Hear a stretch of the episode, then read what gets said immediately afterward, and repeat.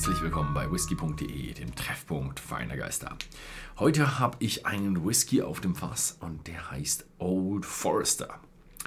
In Europa oder in Deutschland hier äh, ist er nicht so bekannt, aber es ist eine Riesenmarke in USA. Ich kannte die Brennerei vorher schon, also, oder die Brand kannte ich vorher schon, aber ich habe sie noch nie probiert. Und drüben in Amerika haben sie mich auch nicht reingelassen in die, ja, in die Brown Foreman Distillery in Louisville, Kentucky. Also habe ich, ja, wie Horst, auch nur draußen Fotos gemacht. Ich glaube, nee, nicht die Early Times, ich weiß nicht mehr. Auf jeden Fall eine dieser, dieser großen Distillerien. Ich weiß auch sehr wenig über diese Brennerei. Man weiß insgesamt sehr wenig darüber. Man findet auch sehr wenig im Internet drüber. Und jetzt gibt es eine neue Brennerei. Sie heißt die Old Forester Brennerei. Also es wird jetzt eine Brennerei zur Marke Old Forester geben. Sie wurde drei Jahre lang gebaut und ist äh, 2018 fertiggestellt worden. Also als ich drüben war in 2015, haben sie wohl gerade damit angefangen. Habe ich aber auch keine Nachrichten drüben gelesen, auch keine Baustelle gesehen. Hm, naja, und ja, wenn sie jetzt 2018 fertig wurde und sie 2018 angefangen haben, dann sind wir jetzt im Jahr 2021. Zwei Jahre und ein bisschen vielleicht ist der Whisky alt. Und es ist ein Kentucky Straight Bourbon Whisky. Ah, die sagen sogar Whisky und nicht Whisky. Also es ist ein Whisky. Ähm, die Sache ist, Straight ist hier die, die Geschichte. Straight bedeutet, er ist nur von einer Brennerei. Also Sie können zwischen Ihren Brennereien nicht mischen. Also Sie können jetzt nicht noch aus der alten Old Brown Foreman Brennerei ein bisschen was nehmen und dann nehmen Sie was aus der neuen Brennerei und daraus mischen Sie den Whisky zusammen. Hm, dürfen Sie nicht. Und Straight bedeutet mindestens zwei Jahre alt erste Jahr ist immer ein bisschen Produktion, kann immer ein bisschen holprig sein, ein bisschen, ein bisschen weniger produziert. Das Zeug wird in Amerika extrem viel verkauft. Von daher würde ich davon ausgehen, dass es wahrscheinlich noch nicht aus der neuen Brennerei ist. Aber man weiß es nicht. Bei dieser Marke halten sie sich sehr bedeckt, gibt es ja, sehr wenig Informationen dazu im Internet. Vielleicht wird es jetzt mal mit der neuen Brennerei äh, mehr Informationen geben. Vielleicht werde ich auch, wenn ich das nächste Mal rüberfahre, auch in die Brennerei rein dürfen. Aber wir werden sehen.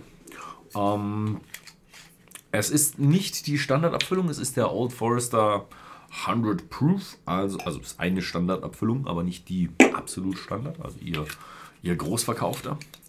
Und mit 100 Proof äh, haben wir hier einen Whisky, der 50% hat. Also, ne, gutes Stückchen mehr. Warte mal, ich kann euch ja nochmal hier noch die, die Flasche ein bisschen zeigen. Ja, hinten sogar mit Unterschrift. Ist aber auch nur gedruckt. Ne? Ja. Jetzt schauen wir, was Old Forester eigentlich für eine Marke ist.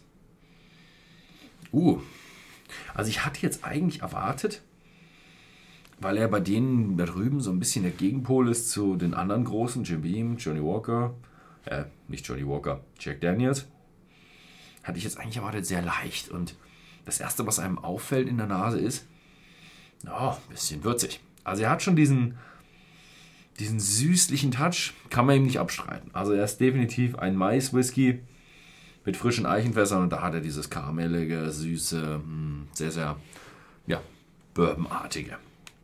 Aber er hat eine ganze Menge Würze drin. Mhm. Schön. Schönes Ding. Ja. Besser als erwartet. Ich hätte jetzt eigentlich erwartet, dass er eher so Richtung die Discounter-Ecke geht, aber er hat schön Gewürze drin mit so Nelken und ganz viel von diesen Backgewürzen. Mmh. Mmh. Boah, Explosion an Geschmack. Also viel, viel, viel additive Reifung. Mm, oh.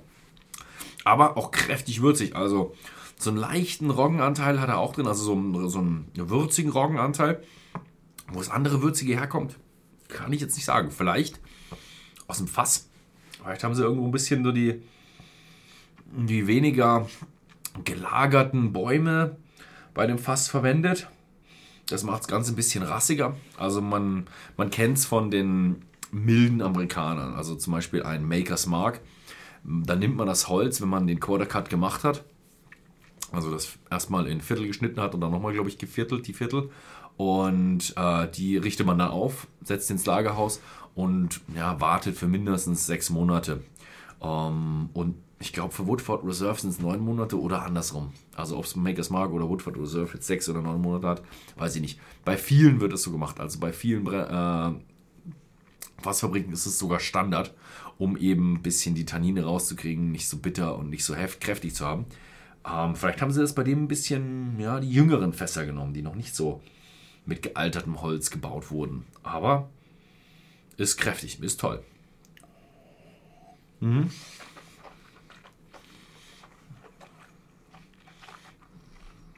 Also ich gehe davon aus, dass es sicher amerikanische Weißeiche ist. Sonst könnte man äh, einen 50%er mit 1 Liter ähm, ja, Flaschengröße nicht für ja, 40, 50 Euro rausbringen. Aber ähm, er ist kräftiger vom Holz. Weiß nicht, ist aber Geschmackssache. Also es ist so eine, so eine frische, zartbittere, bittere Note. Also so, wie wenn man es von etwas ungereiften Nüssen kennt. Also ich hatte euch ja mal die Story erzählt, ich habe mal die Walnüsse direkt aufgemacht und oh, da sind sehr, sehr viele Bitterstoffe rein, die rausverdunsten. Das ist bei nicht nur bei Nüssen, eben auch bei Holz so. Und das schmeckt so ein bisschen, als wäre da noch was drin.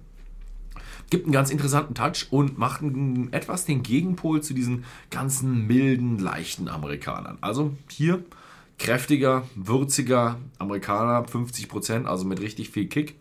Äh, Wem es interessiert, wer da ein bisschen auf den Geschmack gekommen ist, schaut mal bei whisky.de im Shop vorbei. Da gibt es das Ding zu kaufen. Ansonsten vielen Dank fürs Zusehen und bis zum nächsten Mal.